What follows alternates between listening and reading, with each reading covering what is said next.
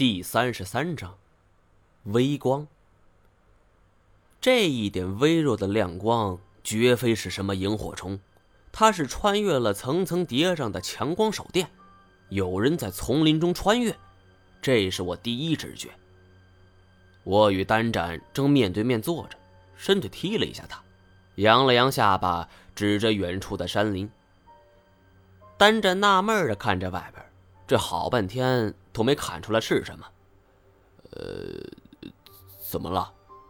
突然，这强光手电的光束再次闪了一下，单战一下子坐了起来。这是，我去看看。单战站了起来，搬开了这枝桠捆绑的栅栏。我和你一起去。说完，他就喊醒了乐瑶。我心头苦笑，却也并没办法。这单战一直对我十分仇视，对我放心不下，也纯属意料之中。我们不敢点亮火把，只能是凭着感觉，小心脚下之路，是一点一点的往前走着。我很庆幸，这是伸手不见五指的夜晚呢。月光虽然很亮，但是头顶的繁茂枝叶将月光阻挡，只有偶尔几点亮光能够照射下来。斑斑点点，在如此的环境中，对方所用的如果不是强光手电，我们根本无法看到。而随着距离一步一步拉近，我们动作变得更为谨慎了，甚至连一点响动都不敢轻易发出，生怕对方察觉。小心翼翼地拨开了一丛杂草，这眼前。就出现了强烈的手电光，我们是急忙趴低身子就躲了过去。呵，还是你聪明啊！这地方晚上干起活来，神不知鬼不觉。听到这个声音，我心中一喜，这声音正是大胡子。虽然我只听他说过几句话，但是从声调语气来判断，定是此人无疑了。那是。话说回来了，这种事情其实白天也没什么关系。这种鬼地方，十年八年都不见得有人来一次。唯一麻烦的就是冯家海，不过一切都摆平了。要不怎么说老哥你厉害呢？这一段话始终伴随着掘土的声音。我做了一个手掌向下压的手势，示意这乐丹二人保持安静。然后就匍匐在地，伸出两根食指，极其小心地扒开了眼前的草丛。只见眼前百余米的距离，这白脸和大胡子正一个人拿着铁锹，一个人拿着镐，不断挖着地上的土。从他们身后的土堆来看，他们至少已经干了两三个钟头了。这又干了一会儿，大胡子是已经累得够呛了。哎，不行了，歇会儿，歇会儿。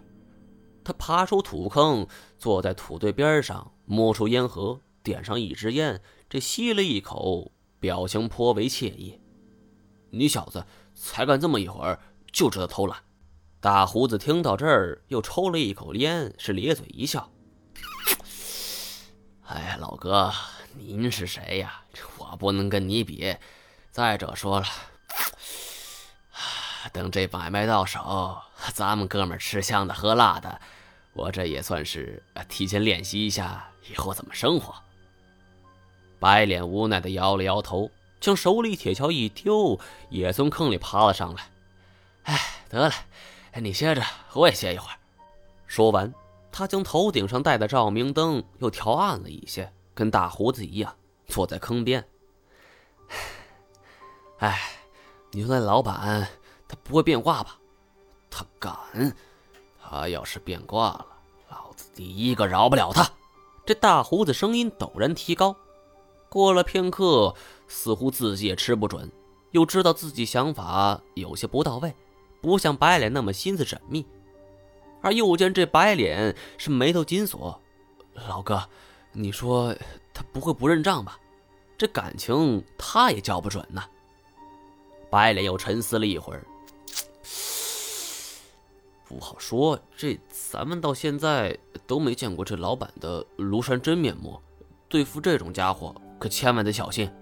我估计他比那冯家海和丹民都不容易对付些。丹民那个寨子之人，常年大门不出，二门不迈的，说白了就他妈一张白纸，好糊弄。这冯家海是眼界高，没把咱们当回事儿，但这个老板不简单，太聪明了。那你说个办法，这咱们该怎么办呢？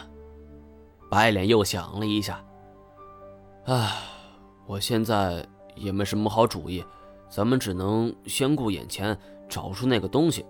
这老板要是说话算话，咱俩就提前退休；这要是反悔，嗯，白脸做了一个斩首的模样，大胡子也点点头，满脸的欣喜之色。我听他们说，这东西要是倒腾到国外，那少说也能卖个千八百万呢。其实归了咱们，也能说通。这毕竟咱们是吃苦受累的。我在不远处听的，这手心都出汗了。听他们这段对话，可以肯定的是，这杀死冯家人的就是他俩。这说明他们手里有枪，还是把不错的枪。这一枪就能将那个死者脑袋给轰个稀巴烂，这绝对不简单。我是大气也不敢出啊，尽量控制着自己的呼吸。可就在此时，这身后传来一阵打喷嚏的声音。